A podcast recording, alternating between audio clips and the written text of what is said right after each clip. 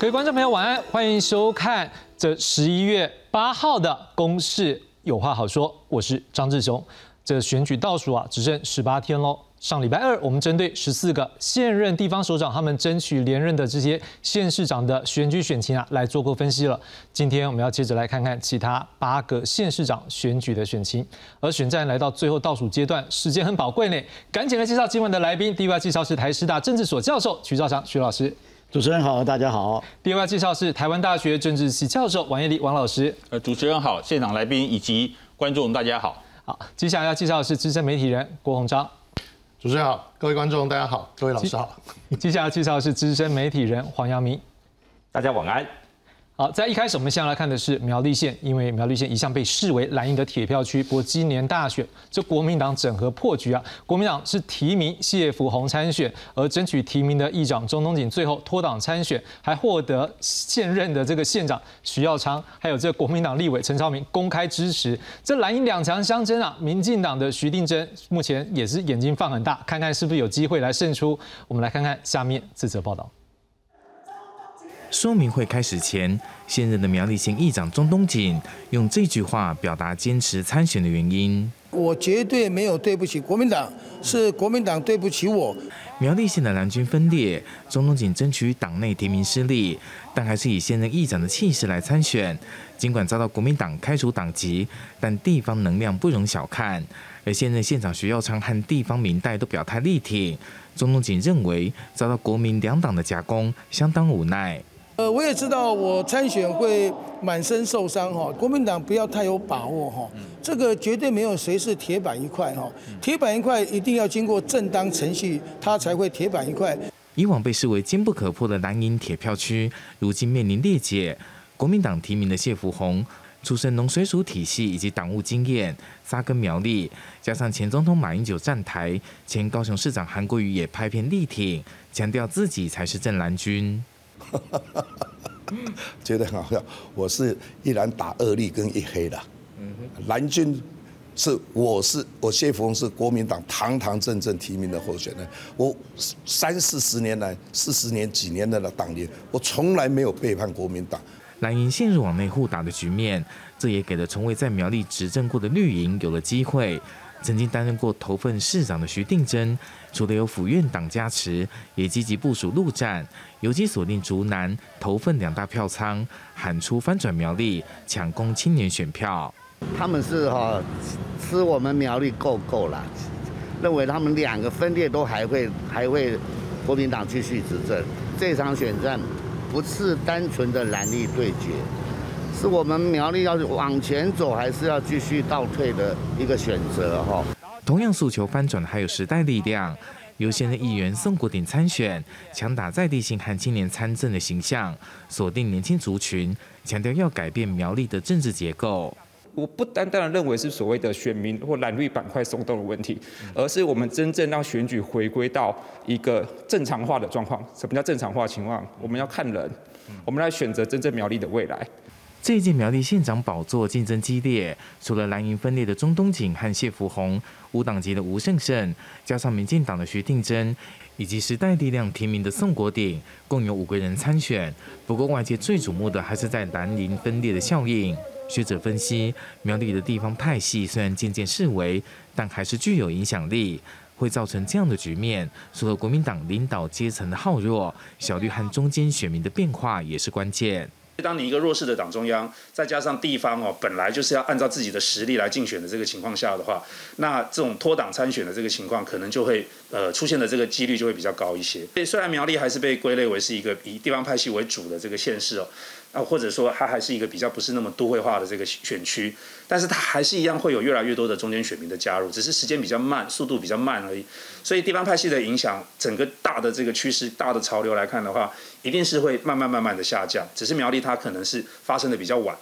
而南投方面，除了民进党的蔡培慧，还有国民党的许淑华，以及无党籍的王永庆，共三个人参选，但重点还是在蓝绿两位女将的对决。民进党的县长参选蔡培慧，猛攻国民党参选人许淑华的硕士论文抄袭争议，以及黑道和特权背景。而许淑华则是有政治家族上长期的经营，加上现任蓝营执政优势来协助，双方互有攻防，步步为营。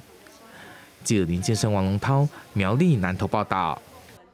好，我们刚看的是这苗栗以及南投的选情，南投我们待稍后回来再来看。我们先来看是苗栗的部分。我想先请问一下徐老师，我们看到这个现任的县长，这两届任满的县长徐耀昌，他站出来支持呃这个中东锦，这样子状况之下，对于国民党当地的一种组织战，会不会可能就是一种压力，甚至会不会可以讲说，这就是一种崩盘吗？呃，我我我想崩不崩盘，这个 看从哪个角度来说了。那么基本上今年的苗栗的选情是 蛮意外的哈，因为往年苗栗的选情相对于其他县市来讲是比较传统一点，比较安静一点啊。这个刚才很多人刚才在影片里面都大家都分析过了。不过今年很特殊的状况是因为国民党的内讧。那么国民党的内讧呢，又噪音于现任县长跟前一任县长两个派系的内斗了，所以才造成今天这个局面，使得民进党的徐定珍以 呃才有那个机会啊，看看能不能够翻盘啊。所以现在大家大概都在锁定在呃中东锦是不是能够呃超越多一点。他如果是超越其他的候选人多的话，那他的选情就很稳了。另外还有一个看点，其实就是。呃，三个就是除了蓝绿之呃蓝国民党算两块了啊，一个是国民党正式的提名人，一个中东锦，然后呃徐定真是绿的，另外那两个，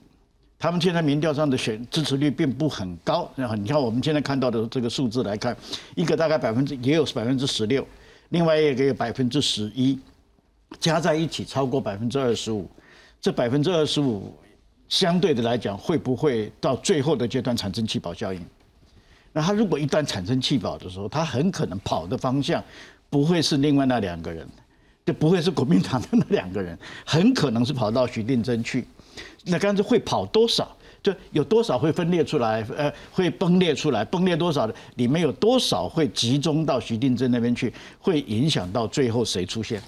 我们来看一下现在。徐老师在讲的这个民调，我们在整理出来是三份。这三份的民调呢，第一份我们先看到的是 TVBS 在十月三十一号到十一月三号的调查，在这份调查里面，中东锦排最高，它是百分之二十七的支持率，徐定珍排第二，百分之二十二。而我们看到谢富洪百分之十四，宋国鼎百分之十三。而在自由时报十月二十六号到二十八号的调查，我们看到徐定珍是百分之二十四点四，中东锦二十一点二六。宋国鼎是百分之十点八七，谢福洪是百分之八点八七，看起来呃，TVBS 跟自由时报是不是有机构效应？我觉得我们大家也可以来思考。再来是 Pearson 数据公司十月二十四号到二十八号的调查，中东锦排第一，它是百分之三十七点七五的支持率。徐定珍是百分之二十五点八四，宋国鼎是百分之十六点五七，谢峰是百分之十一点四。我想请问一下王老师，看到这样的一个数据，你怎么样看？是不是确实之后会有一些蓝绿之间各自阵营的弃保，或者是你要看到什么样派系的一个特色或者是因素？呃，我想呢，弃保它一定会出现啊，只是看比例的高低。好，那么而它是不是足以影响？那我们现在看到的情况是说，呃，蓝营那么的的正式提名的谢福洪，以蓝营的实力，他不可能就有一成上下的一个支持度。所以事实上，目前的过去传统蓝营支持者已经很多跑到中东锦那边了。所以弃保事实上已经在发生了。那还会再增加多少？那就再看最后的一个这个结果。事实上，我补充一下，就是苗栗县是一个非常非常复杂的，我们不能够只从蓝绿或者是政党的因素，它还包含了派系。派系的因素，流派、黄派，然后这次是交叉的支持，好，可以说是派系大乱斗。那么像是黄派的傅学鹏，还有流派的刘正宏，都是支持谢福洪的，所以这次变得非常非常混乱。然后另外它还有地域的因素，北苗、南苗，还加上闽客族群的因素，都掺在一起。所以呢，在苗栗的选情面真的是非常混乱。但如果纯粹以政党的蓝绿来看的话，我想呢，小绿。跟这个所谓的这个蓝的部分的话，它的气保的效应多大的话，我想是左右这是最后谁能够胜出的最重要关键。接下来我们要讨论一个部分，就是说宝哥，我想请教你，因为各个政党如果像两位老师都已经分析出来，我可以用气保来达到我的一个胜选的时候，您认为接下来国民党或者是民进党，因为这两个大蓝大绿，他们拥有的筹码相对比较多，您觉得他会怎么样做？而小蓝小绿又可能是怎么样处理呢？我觉得以目前的民进党的整个选战跟国民党的选战的主轴有点不太一样的，就是国民党比较诉求是过去他们比较已逝的这个地方力量。那民进党当然也有说徐徐定珍之前也也是国民党出身啊，当然也有很多台湾的民的政治人物其实都从国民党培育出来。那我们其实也不知知道这个背景，但是我我认为另外一个要观察的重点是，每个政党尤其大党在操作选战的时候，他用的是什么力量？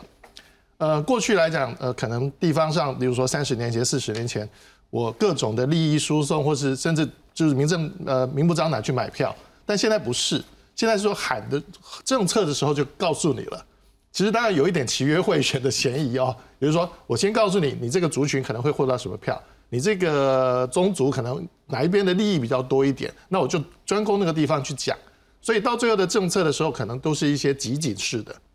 那蓝的会会这样，绿的当然也会，但是绿的这在苗栗这个地方来讲好了，我们就说砂石业是什么样的利益，可能大家会想一下，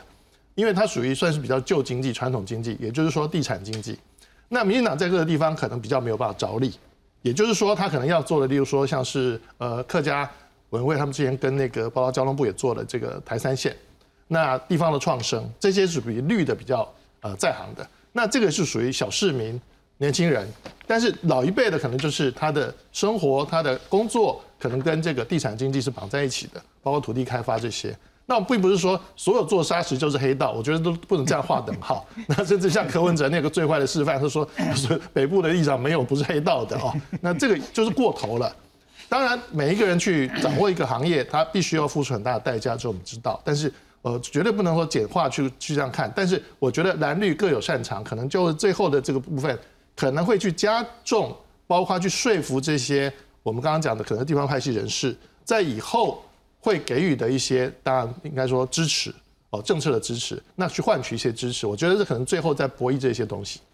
不过，今天我们来看说，因为今天我们看到是绿营的人士已经去法院针对中东锦的这个应该就是砂石这一块出手了，去申告。明天早上我们也看到这个宋国鼎他们所属的时代力量，明天早上。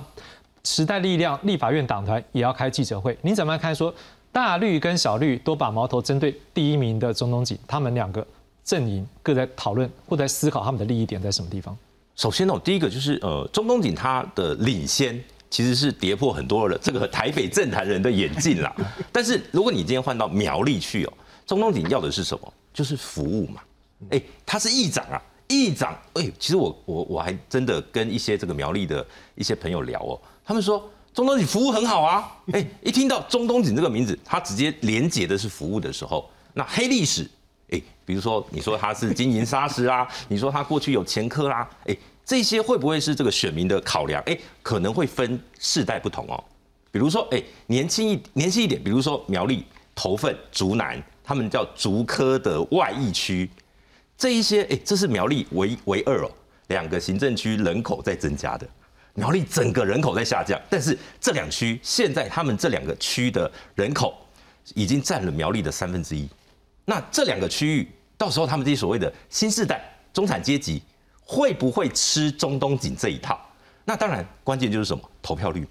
这些人会不会去投票？好，当然对小绿来讲，大绿来讲，我就是要诉求这一群中产阶级年轻选票多一点的投票率，他比较不会选择传统的政治势力。所以我说，如果今天选情冷，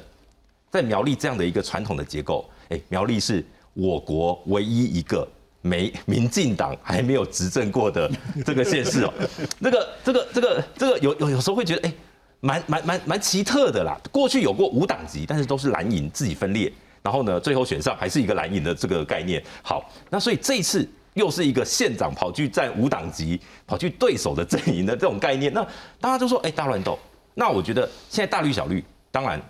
很有可能因为分票，最后反而是让这种传统势力结果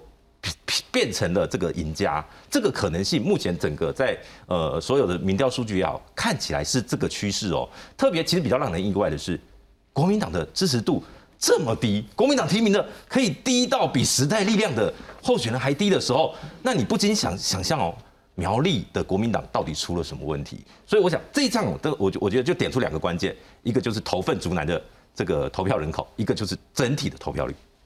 好，这苗栗这一局啊，说句实在话，我们有话好说，包括下礼拜到选前最后一礼拜，我可以跟各位观众讲，我们会持续追踪，因为这一个局真的就像我们所有来宾讲的，太特别了，我们一定会看到底。接下来我们要来看的是南投县，我想请问一下王老师，就是说目前我们看到是国民党的许淑华对上民进党的蔡培慧，一位是现任立委，一位是前立委，你怎么看这一个局面目前的选情呢？呃，基本上呃南投也是一向都是绿。呃，蓝领先比较多的一个局面。过去偶尔有绿营的人当选，哈，也是因为蓝营的内部的一些问题，而能够这个在相对多数之下能够当选。所以基本上蓝，那么在南投的话，都是蓝营比较居于领先的地位。而目前的许淑华，那么他也有这这个长远的这个家族背景，然后他自己也做过南投市的市长，所以呢，长期的经营之下，使得许淑华一直都被看好。但是这一次的话，蔡培慧其实他的火力蛮强的，然后活动力也非常强，所以基本上的话，这一次的话，呃，目前看起来虽然是许淑华还是领先，但是这个领先的差距事实上在缩小，尤其是蔡培蔡培慧跟绿营过去打这个许淑华的学历，另外就是他的所谓的黑道背景，哈，这两个部分。看在南头看起来似乎目前也并没有引起太大的一个这个这个这个烟火啊，因为呃学历部分的话，逢甲大学那边已经证明说它有一些呃不好的地方，但是还是可以来这个修改的。那么。黑道背景部分目前看起来也没有在进一步燃烧的这样的状况，所以目前看起来的话，南投的话，国民党应该还是相对的是比较居于领先的地位。那么蔡淑慧方面的话，可能民进党还在加把劲，好，继续在未来的二十八天里面继续来这个呃不不到二十八天，未来十八天之内要继续的来追赶。是好，接下来我们要来看到的是台湾的。最南端我们要看到的是屏东，我们来看一下屏东的一个政见的一个分析。我们看到的是屏东县长三位县长候选人他们的一个政见，我们做一个整理。我们看到第一位詹志军啊，他说他有一个政见，他说希望把一般道路做好才是当务之急。他反对引进高科技的产业，应该好好发挥农业的强项。而苏清泉呢，他反对高铁设站在六块厝。他认为高铁应该南延设站潮州，而高科技设厂势必会南迁屏东，要把握招商设厂的机会。好，这是国民党的苏金泉他的想法。不过在周春米部分呢，他认为高铁和高捷延伸，另外要来建设恒春的观光铁道、平北公路、平中和平南的快速道路，希望让这样的一个路网能够比较完整。接着他希望能够推动五大产业：科技、农经。观光、绿能以及长照，我想请问一下徐老师，你怎么样来看屏东目前他们各自的一个证件丢出来？你觉得有他们要争取怎么样的一个选民的一个战略？我想他 这两个候选人到现在为止，我看了一下他们的证件，基本上其实差别不是很大的。那么，基呃，我们很很客观的说哈，这个过去的八年啊，那么这个现任县长潘潘孟安在屏东县的建设上面，因为刚好也是民进党中央也是民进党执政，所以他在整体规划上其实是做的还算不错啊。那么下一任县长其实呃，就是照着前现有的规划，他能够。呃，就一步一步很扎实的去把它执行完成了没有？基本上我觉得，呃，这个对南台湾的发展确实是不错的。但是现在就是看这两个人哪一位当选了了哈。那么老实说了，今年夏天屏东这个初选结果出来的时候，地方上就我的我的了解，地方上的人大概都认定了下一任县长就是周春米了，就是民进党提名的周春米，也就是说，民进党提名就等于当选了哈。但是很跌破，至少我个人是跌破我个人的眼镜。没有想到苏清泉今年表现的非常的好啊，也就是说，现在我们从民调上看起来，呃，苏清泉快速的在缩小他跟周春米的差距。到今天为止，就我的了解，他还没有。呃，就是跨越和跨越这个周春米，但是呢，的确距离是在，就是周千周春米领先苏清泉的距离呢是在缩小当中，到最后会是怎么样，我们不敢说啊，但是看起来也是周春米呃当选的几率还是蛮大的，但是呢，苏清泉我必须要讲，苏清泉今年的表现哈，呃，至少就对国民党来讲，大概国民党没有人会可以表现的比他还好。所以我们刚连续看了两个，一个是南投，一个是屏东。两位老师都告诉我们说，虽然他们各自原本执政的蓝绿的县市有他自己的票仓的这一个优势啊，不过看起来追赶者还是很努力哦。这个差距之内缩小，我们也要持续来关心。接下来我们要来看的是我们的外岛马祖。也就是连江县。我们来看看他们的一个政策的一个攻防。我们现在看到的是这民进党提名的李问，他说发展老酒产业园区，因为这个马祖的酒算有名嘛，然后争取两家航空进驻，加开高雄航线，划设海洋保护区，实践离岛国际外交。马祖闽东语的母语扎根。而在国民党的这一次是抱准开放这个参选，所以有两位。同时来进驻，就是曹尔元以及王忠明。我们现在看曹尔元的证件，他说酒业品牌定位，农业升级，打造青壮基地，医疗转诊一条龙服务，扩建机场，优化海陆网。而在王忠明的部分呢，打造绿色岛屿，落实环境永续，扶持地方特色产业，建立观光环境，以及评估增加环境税。我想请问一下宝哥，你怎么来看？呃，我觉得。以这个这么偏远的一个地方连江来讲，大家也都知道它先天很不足，但是还好还有这些，比如说酒业了啊，然后还有说观光的资源，在疫情后后经疫情后的这个经济上面来讲，还可以发挥一些。但是你说蓝的会怕绿的，是根本不怕，因为这个版图差太多了。以这个李问这么认真的来讲，从二零一九那个淡菜南海到现在，呃，我们他们有一个叫做新的这个团体，叫做大黄鱼战队，也就是把。呃，他们的布局再往下延伸到县议员这些去，往基层去走。但是这个还是我觉得是十年磨一剑的事情，它不是现在的胜负。我觉得当然民进党来中央来讲，它也是以这个战略考量来做，而不是说希望马上能拿得下来。但是蓝的来讲，我觉得这比较好玩，就是说竟然可以开放。可就是回到说刚刚几位老师有提到的，有一些地区来讲，它的确那种宗族的力量或者传统的社群本身的那个结构，你没办法打破的。他在党派之上，那你如何去说服他们？我觉得这是最大的一个关键。当然，武器现在来看的话，讲曹尔元还是领先多一点点，还是有比较大的几率。好，接下来我们要看到的是基隆的选情，我们来看一下基隆的几份民调哦。我们先看到的是一个来自中华亚太精英交流协会十月二十五号到二十六号的调查。哦，两个人的数字，蔡世英是百分之三十五点三七，谢国良是百分之三十一点九。不过在另外一份民调，你可以看到这数字好像前后顺序对调了。我们看到是年代民调中心十月十六号到十八号的调查，谢国良是百分之三十点一，蔡世英是百分之二十六点七。不过纪王，请问一下，这感觉上是不是有机构效应？还有目前两个人是不是的确就像这数字，不管是谁先后，数字看起来都还在误差范围的上下左右，是吗？呃，现在有全台湾，如果要说这个最激烈、最拉锯、最激烈的前三名，一定有基隆。那基隆，我把它形容成这叫矛盾大对决。为什么？蔡适应这个三届议员、两届立委没有败绩，谢国良选三次立委也没有败绩。他们两个这一次哦，势必有一个人要败，这个叫独孤求败。对，所以一定是这样的答案没有错啊。对，所以这一次是会是有一个人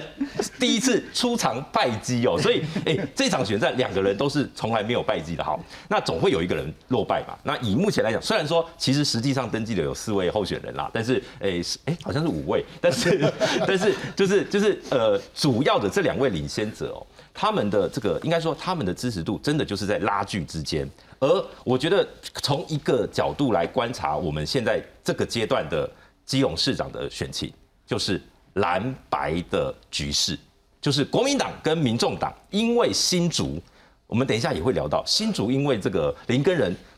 狂咬这个高鸿安，于是哎，民众党的人心里很不开心呐。现在在很多地方都扬言，我们原本可能要往蓝军投的，我们通通不要投了。好，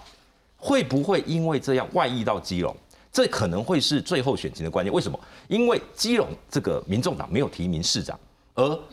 看起来谢国良是想要把这一群拉在自己的这个版图的。如果最后这一群人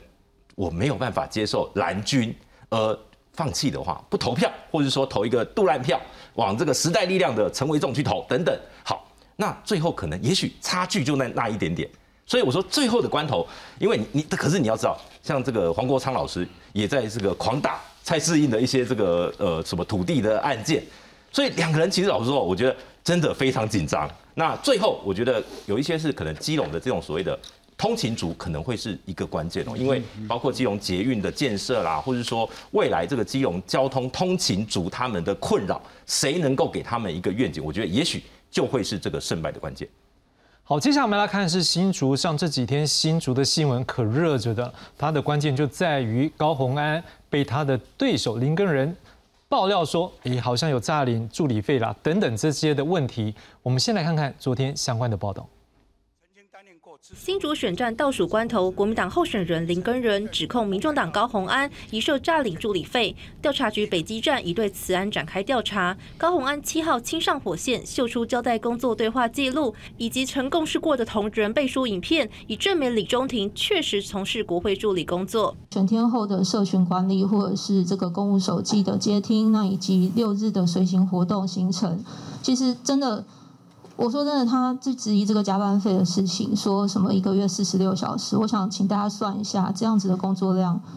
老实说，我自己在看完这些工作记录之后，我觉得四十六个小时都还嫌少。从来。劳健保挂在哪一个事业单位下面，就跟他有没有从事这个事业单位的实质工作是没有相关的。高鸿安感慨，这段时间边跑行程之余，还要边搜集证据，证明自己的清白。而对手林根仁随即加码踢爆，多名高鸿安公费助理在二零二零年三月到该年底，需上缴一万到七万多不等的加班费到办公室账户，质疑高鸿安把助理加班费当小金库使用。担任助理还要上缴金额。金额接近高办同时期可申报的加班费总数，更没有听过用助理上缴的钱用来支付给非立法院助理的薪水。由此可见，高委员已经把这些钱当成自己的小金库。高安面对这么多的争议跟质疑。诚实回答才是上策。沈惠宏再次强调，请高鸿安诚实面对争议。针对林根仁的质疑，高鸿安股会办公室发声明指出，公积金是来自干部赞助公用，钱的花用核决和立法院公费完全无关，全由行政主管处理，高鸿安未介入。另外，李中庭曾先代垫装潢费，后再向办公室请款。记者赵永纯、张子佳台北报道。我们刚看到林根人这几天火力很猛哦，还加码指控说高鸿安疑似挪用助理的加班费来变成一个小金库的使用，甚至原本他今天还要去调查局来提供相关的事证，不过最后临时取消。他还召开一个记者会说明说啊，他的团队认为目前选举应该回归政策讨论，他还强调说不要以送纸棒。我们来看看下面这段他的说法：选举已到最后的冲刺阶段。必须也应该回归到新竹市政讨论及愿景的规划。新竹市是我们共同的家，我希望未来的新竹能够更好，可以是宜居宜居宜居的好和所在了哈。有关新竹市长选举的相关问题，我身为候选人也提出很多的提问，舆论及市民朋友也以许多的讨论。一不要以送纸棒啊！不要以送纸棒。再讲一，不要以送纸棒。相信新竹市选民应该会有自己的判断及选择。好，我们听到他对高鸿安这边他说后面要回归政策讨论，不过他也准备。另外一把剑，另外一把火，我们来看一下，在今天下午最新的，这是国民党立院党团所发出来的一个采访通知。好，在这上面我们看到，国民党团明天上午，也就是九号上午九点半，在党团记者会要召开一个新竹市政接臂三部曲之首部曲。哎，所以各位不是只有一部曲哦，是三部曲。好，那当然新竹市政接臂之前的新竹市长。是民进党这边，也就是沈惠宏，他之前也扮演了副市长角色，所以看起来这应该是针对他。有谁呢？我觉得我们直接跳到一个人就好了。国民党新竹市长候选人林根仁他会出席。来，回过头想请问一下曲老师，看起来林根仁前几天火先射向了这高鸿安，然后今天这样看起来是不是方向就要针对了沈惠宏了？呃，我我想我回我在回答你问题之前，我接一下刚才杨明的一段话，我觉得很有意思。他说，这我挑国内现在就是前三个今这一次选举最激烈的基隆市是其中之一，另外剩下两个里面，绝另外一个绝对有新竹市。第二点呢，今年的选举的过程当中啊，让一个人从不能说默默无名啊，而是原来知名度不是很高，现在已经建立起全国性知名度的那个人叫做高鸿安。啊，所以这一次新竹市的选举可以说是除了台北市以外，新竹市就是抓进全国人民选民的眼球的一个很重要的地方。而且我也观察到一点，其实蛮有意思的。高红安这个小女孩，呃，这个这个呃，真的是蛮耐打的。而且越打她的支持度越高，越打她的知知这个知名度有没有也是越高。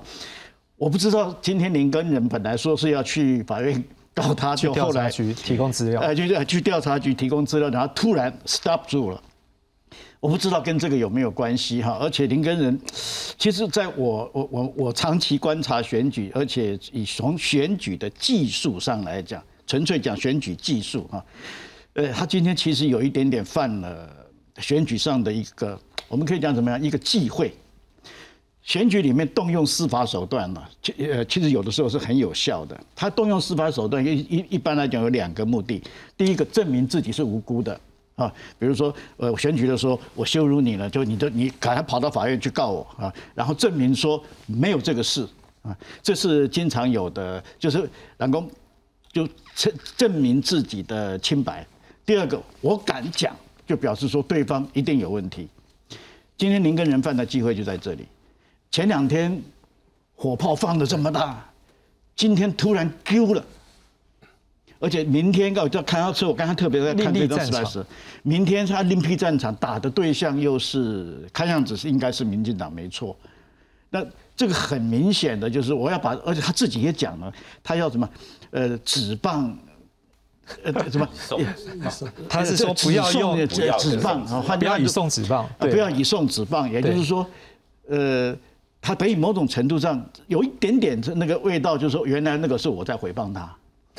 那现在我就要把 stop 住了，所以我就不会再继续继继续把这这个啊，在选举上面会给一些中立的人会感觉说你有一点点虎头蛇尾的味道，所以从选举技术上来讲，这个是不太好的。会不会他不是要用“棒”那个字，他误用了？会不会这个意思？我这我不晓得。就你刚讲讲说讲做自己是“棒”这句话，的确对啊，因为他蛮蛮奇怪的，就是就是我刚刚讲的，你前面要不然就不要放火，嗯哼，你放火了以后你就。我非常有把握，就打下去了以后有没有被我打的那个对对象一定原形毕露嘛？这个才是我要打的原因嘛。就现在我还就就正要出手了，突然抽回来了，这个会给人家感觉说有点虎头蛇尾啊。这个对选举的技术上来讲是有点犯忌讳的啦。我并不是说这个事情本身有什么大问题，我不是这个意思，而是纯粹从选举的技巧上来讲、技术上来讲，这个有一点点。自己挖坑自己跳，是王老师，不知道你怎么样看这个萨卡都的选情走到现在，你怎么样来分析评估呢？呃，这一次的萨卡都的状态的确是，呃，从过去相比的话，都是最复杂的一次。那么，呃，也是一样，跟苗栗一样，大量的蓝军的支持者，好，那么从这个林根人在过去好转到高鸿安那边，是从各种民调都显出来，就是国民党支持者，哎，相当高的比例投给高鸿安的。但是最近两个礼拜一连串的事情，有多少的蓝军原本支持高鸿安的会回流？好，我想这个不但影响到高鸿安跟林耕仁，甚至对于沈惠宏有很大的影响。如果高鸿安的支持度拉低了，林耕仁又拉高了一些，那相对的，那沈惠宏就会脱颖而出。所以这变成一种非常复杂的一种形式。像过去的弃保，我们都是说比较单方面的，哎，谁弃谁的比例，那么。是不是足以让他获胜？而这一次的话，是一种双向的气保，本来这样流过去，现在要流回来，看它的程度是多少。但是相对而言的话，无论如何，我想沈惠宏的话，相对是比较这个站在有利的一个地位。那如果高鸿安真的没有办法继续保持领先的地位的话，我想沈惠宏将是最大的获利者。宝哥，我想问一下，是说，是刚才当然是徐老师觉得说。今天停住，他是觉得这不一定是 OK，可是可不可以会换个角度想，会不会有另外一种可能？我不知道，跟宝哥来分析看。就是您跑政治新闻这么多了，会不会有一种可能是他在这个战场他已经觉得他拿到了，他也要从另外一个战场那边拿到？因为我们从上个月，若曲老师还记得，我们那时候讲过一次新竹市的时候，那时候的民调看起来是让。呃，确实好像很呃，林根人在后面的数字跟前面两位领先的数字好像有一一小段距离。是，所以我不知道宝哥你会不会觉得说，林根人可能他有策略性，在最后的十八天，他可能试着想从分从两个不同的一个弃保的一个线路来讲，想要得到一些选票能够回来。我觉得这个从他呃今天出来是林正哲带着他讲的。是，其实林正哲的角色蛮蛮好玩的哦，因为过去来讲林正哲他。呃，应该是说他并没有那么铁蓝也就是说，你看到他的感觉就是他会在地方上有很多的妥协跟这个周旋，可是呃，基本上他不是说我绝对是打意识形态的。可是这一次来讲，我觉得在整体的这个选战来看，呃，民众党他的角色其实一直都被认为说蹭蓝党，也就是说蓝的哪哪边有空缺，他现在是吃他的。因为自从他的呃台北市长柯文哲连任那一次正式跟民进党决裂之后，他认为说吃绿的部分他可能没没有把握，但我吃蓝的比较快。所以以这个林个人来看哦，我觉得他的确可能背后有有他的这个战略考量，是说，呃，既然我在这个声量上我已经达到了这个高安，那可能我在某些事情上，我我留一线好见面啦，因为不知道他能不能赢，不能赢的这个几率比较大，对林根来讲。那之后是不是还有一些安排，我们不知道。但是可以去说的是说，他们可能在担心，就之后可能以后跟民党呃民众党的关系是没办法搞到水火不容的话，这代价蛮大的哦。我觉得是有照定战略考量，但是对民进党来讲。我觉得可能在吃的，如果说林根人想要吃，呃，支持沈惠宏的票的话，我倒觉得他不见得是这个价值的票，而可能是说，例如说我打的是建设牌，我打的是呃某些政策针对某个族群的牌，他可能也在考量这个部分，所以揭弊是一个，因为可能是说对于中间的选民来讲，其实现在目前来讲，虽然说看起来高安的支持度蛮高的，陈慧宏也蛮高，可是真的表态只有两成多。也就是说，太多的中间选票要去分，所以我认为志雄刚刚的这个想法，我我是蛮赞同的。接着我们要讨论一个角度，就是说，那今天如果呃沈惠红明天可能就要被攻击了，然后 高鸿安也已经被打到了，我不知道说波金，你觉得说这两个阵营目前对于原本可能他们只是原本眼里只有对方嘛，因为两个领先嘛，现在对林根人，你觉得这两个阵营会不会有重新评估，或者是可能要去思考一些策略了？呃，我我我觉得用用一个俗语来形容新竹的状况，就是鹬蚌相争，渔翁得利。但是鹬蚌的角色不断的在变动，原本是这个这个这个这个林根人，哎，是被是被边缘，然后呢，哎，现在换到沈慧红躺在旁边看你们怎么打，然后呢，哎，接下来又是高鸿安看你们蓝绿怎么打，哎，所以我觉得这次某种程度有有一个人用花式气保。就是说，哎，蓝一下跑过去白，哎，白又跑过去蓝，到底是怎么样呢？但我觉得这今天林根人的一个转折，某种程度是一个是叫做避免所谓外溢。刚刚我讲的基隆啊、桃园啦，可能台北，他们担心说，如果蓝白全部决裂，甚至二零二四未来整合的几率降低的话，不用为了一个小小的五十万人口的新竹搞到这个鱼死网破。好，那也许他们就觉得好够了啦。伤害已经造成了，我们可以收了。哎，现在改去打绿，为什么？因为我要当这个共主，非绿共主，所以他要在十八天内改变一个角色。我我现在开始，我刚把高欢打趴了，现在换我来打这个沈惠宏，展现出我是很强的人。好，这个跟人变强人。好，那所以我觉得最后这一波操作能不能成功，这个恐怕到时候就是封关民调马上要见分晓哦。之后不能公布民调了嘛？那如果封关民调很很明显的林根人是往上。高鸿安往下，那我觉得啦，这一局哦，看起来沈惠宏真的就会是一个最大赢家。好，刚刚波基有提到说可能会有一些外溢的受到影响的现象，我们现在来看一个可能大家最关注的就是台北市，我们来看到几个数字，不过当然这数字在。台北市长候选人的一个支持度，不过因为这个时间点上面，呃，没有那么的怎么讲，就是说那天才一个辩论了哈，所以他是不是能够完全的反映出来辩论之后真正的民意，我们不敢讲。不过我们可以看一下，大概在十一月五号的数字，蒋万安百分之二十八点五。排第二是陈时中百分之二十点一八，黄珊珊是百分之十六点零二，而 TVBS 十一月五号的调查，蒋万安是百分之三十五，陈时中是百分之二十六，黄珊珊是百分之二十。美丽岛电子报是在更早之前一点点，大概多一个礼拜左右时间哦，不到一个礼拜，到十一月二号，十月三十一到十一月二号的调查，蒋万安百分之三十四点三，陈时中百分之二十七点七，黄珊珊是百分之二十二点四。徐老师，这个数字好像看起来三个人的顺序好像都一致啊，那个数字之间的落差好像就比例上讲好像也都蛮符合的。呃，就我对台北市过去这差不多四个月的观察哈，这个顺序大致上都是这样子。虽然百分比上一直有在跳动啊，但是大体上的结构就是这样子的一个结构。可是呢，呃，未来的这几天呢的就还有十几天的时间哈，呃，这个结构会不会改变？那这个是我们观察一个重点啊。那么根据我刚刚讲的，根据过去这四差不多四个多月的的观察的话，结构看起来变化的几率已经不大了。也就是说，这个结构大致稳定住了，除非有怎么说呢？有这种石破惊天的这种的大消息。啊，突然的出现。那今天其实也有很多人在问说，呃，像这个这两天，因为台北市议员也在选，同时选举，所以徐小新对陈世忠的那张照片会不会影响呢？我想小的小的一一部分的小小的数字的移动是会有，但是那个不是影响结构性的东西啊。那所以换句话讲，在未来的十几天，如果没有重大的事件发生，这个结构看起来大致是稳定住了。啊，但是如果有那种很大的我们没有办法预测的啊那样子的事情发生，那我就不敢说。王老师，那如果说萨卡都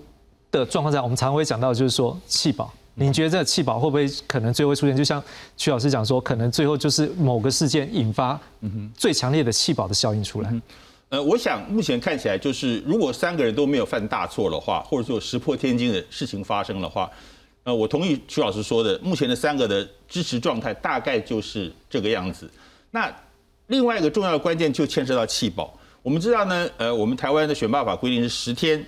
之内不能做民调，所以最后封关民调是十六号啊，十六号做。那么而从十六号到二十六号之间，好，因为不能做民调了，选民也没有那么一个客观的数字可以参考，所以这个时候呢，各种耳语，好，各种黑函一定会大为流窜，而。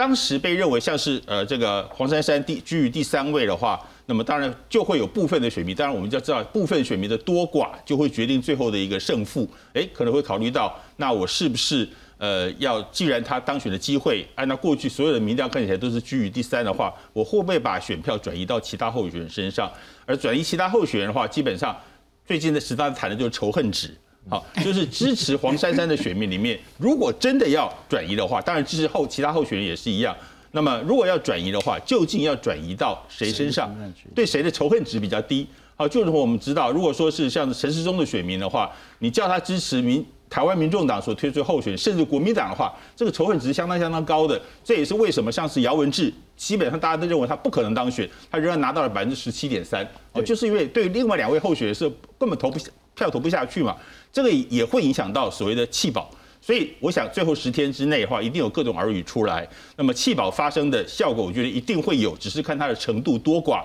以及最后对于结果会不会有所影响，而决定了最后的胜负。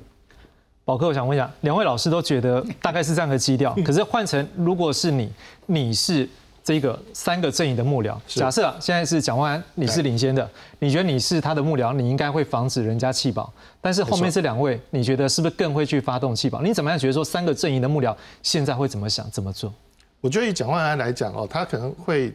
以这个幕僚跟他自己都会想办法避免一些小错看起来小的，但是可能会延烧的。例如说之前呃，民进党一直在抓他们说在市场拜票的时候发生一些意外事件。当然，其实，在市场那么复杂的地方，谁败票都有可能意外事件了。说真的，但是如果说以这种小错不断累积起来的话，事实上是会慢慢侵蚀掉一些支持度的。那可能就怕，就像刚刚老师讲的，就是十六号那个封关民调一关了之后，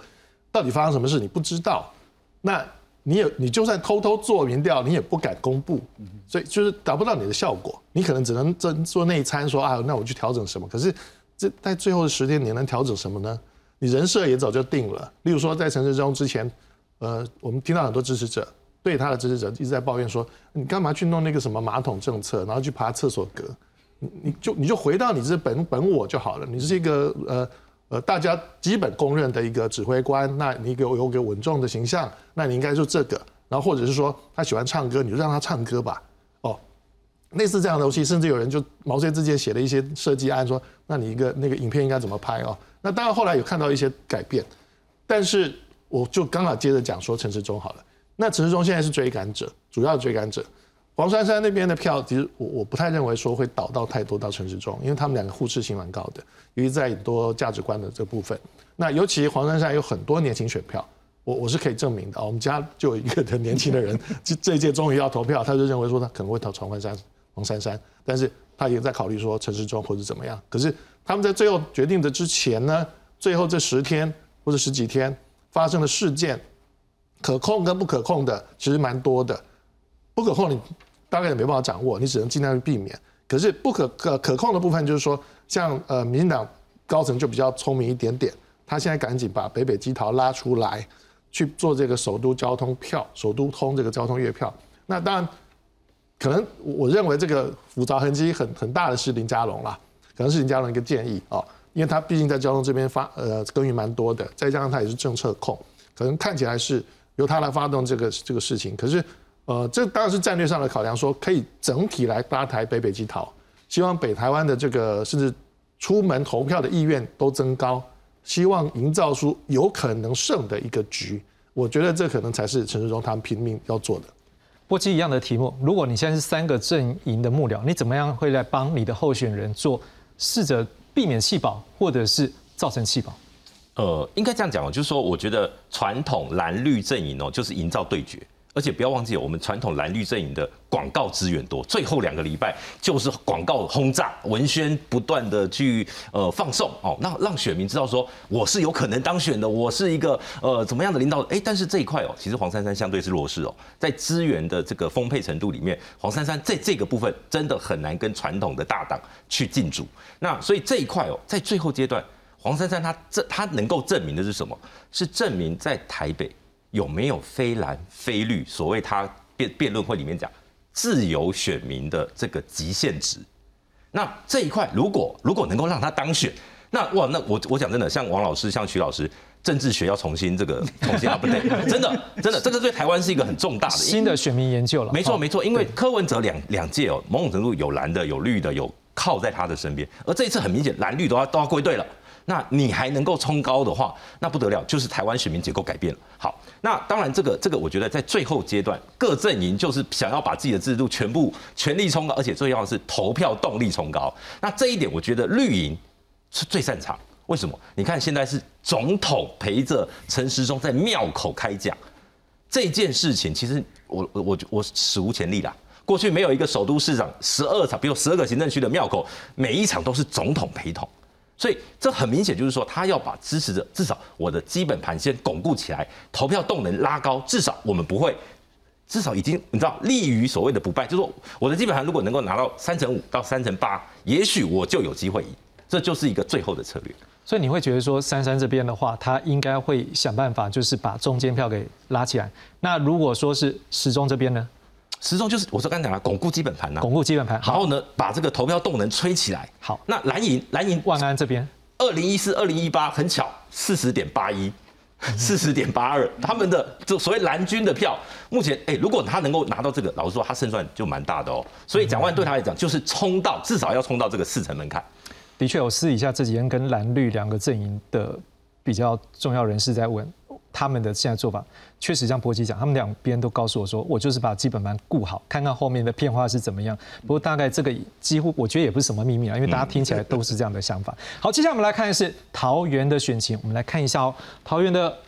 几份民调。我们先看到是自由时报的十一月一号到四号的调查，郑运鹏百分之三十三点四二。张善政百分之三十点五九，赖香你看郑宝清分别是百分之六点一二以及百分之五点八四。而 QuickSeek 民调中心十一月一号到四号的调查，张善政百分之三十八点七，郑云鹏百分之三十八点二，哦，才差百分之零点五。而后面的赖香林跟郑宝清是百分之八点二以及百分之五点九。联合报十一月二号以及到四号的调查，张善政百分之三十六，郑云鹏百分之三十，郑宝清以及赖香林分别是百分之四。好，我们现在看到这样的一个民调，我想请问一下徐老师。这样的民调看起来，两个人好像还是在一个拉锯，对不对？而且甚至有在误差范围里面的，目前是不是还是很激烈啊？呃，应该这样讲，我们看到的各种民调其实不止这三家了哈。他们两，他们三两个人啊，主要的两个人哈，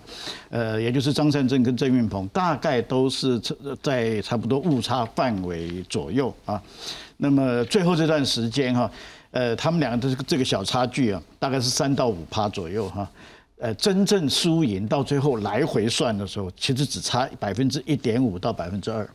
所以你就可以想看得出来，这次桃园的这个的的状况有多么的紧张，而且还很妙的是，它的确会跟台北、跟新竹、跟基隆，它会产生一种连锁的效应啊。所以这这一次北部地区了，至少北北基桃。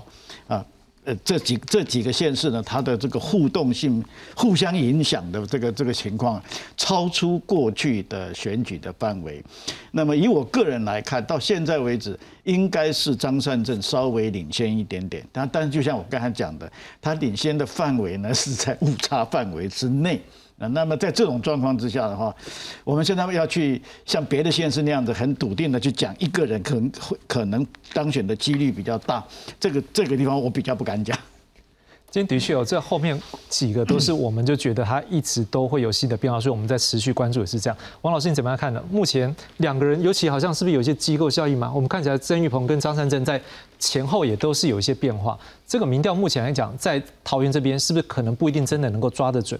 呃，真的，呃，机构效应，我想一定会存在了。那么，但是我们可以发现呢，其实这次桃园的话，无论哪个机构做出来的，都是在误差范围之内。好，有有些是郑玉鹏领先，有些是张三珍领先，但是基本上都是在误差范围之内，所以更看得出来这一次桃园的一个选情的紧绷。所以刚才也谈到嘛，这次大概最难预料的，大概就是一个是基隆嘛，一个是桃园啊、新竹等等。所以，呃，桃园真的目前谁都不敢断定谁一定会胜。那当然，未来十八天的一些状况，那么甚至呢，两位比较这个呃次一级的这个候选人，包含赖香林跟郑宝清的话，有没有部分的选民，哪哪怕是百分之一、百分之二的选民，好进行了所谓的弃保，都可能对于最后的结果会有所影响。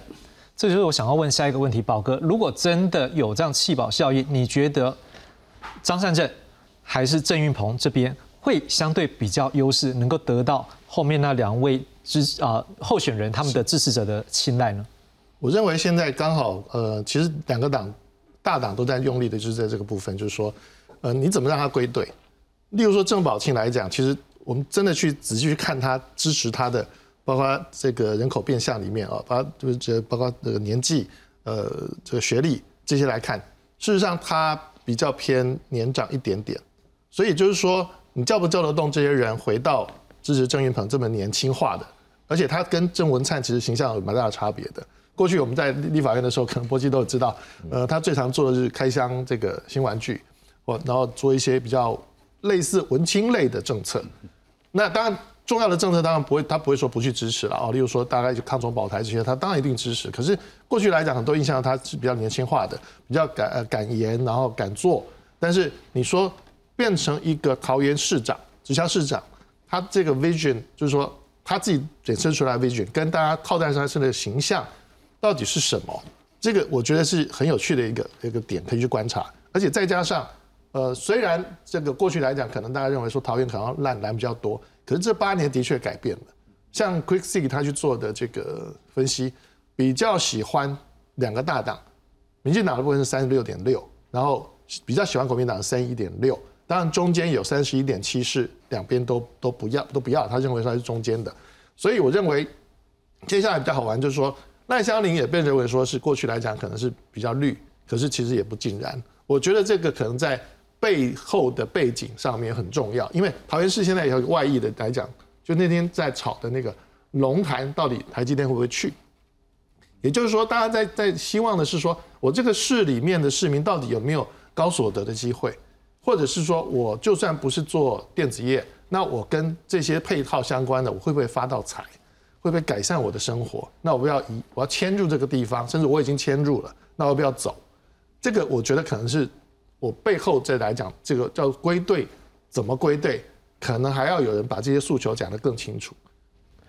波基，最后您怎么样来看说这两个台大土木系的这个 这叫什么学长学弟的一个争斗？你觉得最后可能会是什么关键来让两人分出胜负？投票率，投票率。对，为什么？因为桃园哦，大概是前如果用前两次，二零一八、零一四哦，大概是六都里面最不爱投票的一群人，大概都在六成上下。如果今天投票率只要到六成五哦，我认为郑运鹏胜算就高了。如果投票率稍微偏低，主支票为主的话，我认为可能张善政会比较有优势。为什么？年轻人很明显，在年轻的制度里面，郑运鹏是遥遥领先张善政的。目前这个趋势还在，所以我觉得这一块哦，可能就会决定最后这个阶段。比如说双方如何去冲出这个中产阶级也好，或者年轻人的这个投票动能，我觉得会是最后两个阵营决胜的这个关键。那组织票呢？因为我们知道它有分南逃北逃嘛，您觉得这个部分会不会对哪一个阵营目前最后的动员上来讲会相对比较优势？其实我跟你说，桃园的组织票没有蓝绿，嗯哼，而他们看的是什么？一个看下一个市长可不可以给我们资源，第二个看他会不会当选，所以很现实哦。所以要到最后阶段哦，可能要到最后的阶段，包括这些议员啊什么全部绑在一起的时候，他们才会做出最后决定。所以这一块反而组织票的部分，我觉得呃基本上呃郑郑文灿会很努力的在这段时间把他的优势用在郑云鹏身上。最后，我想请问一下曲老师，如果就目前这个选情来分析啊，您怎么样看说？因为我们也大概整个走过一遍了，您这样陪我们两个礼拜都有走过，你觉得民进党，我就只要讲民进党跟国民党就好了。你觉得大概各自目前比较安稳的席次大概有几席？目前哈，目前就现届这一届，国民党大概是十四席，十四席。那么现这次选完后，应该也是在十四、十五上下。民进党目前是七席，那么我估计会少一点，但是也不会少到哪里去，应该维持五或六，机会是存在的。所以有一种说法是保四，你觉得呢？保四是没有问题了，保四是没有问题，基本上还应该是有。但是他呃第五席，我认为他应该也有，但第六席我觉得有点悬，七席已经是不可能了，所以他要继续努力。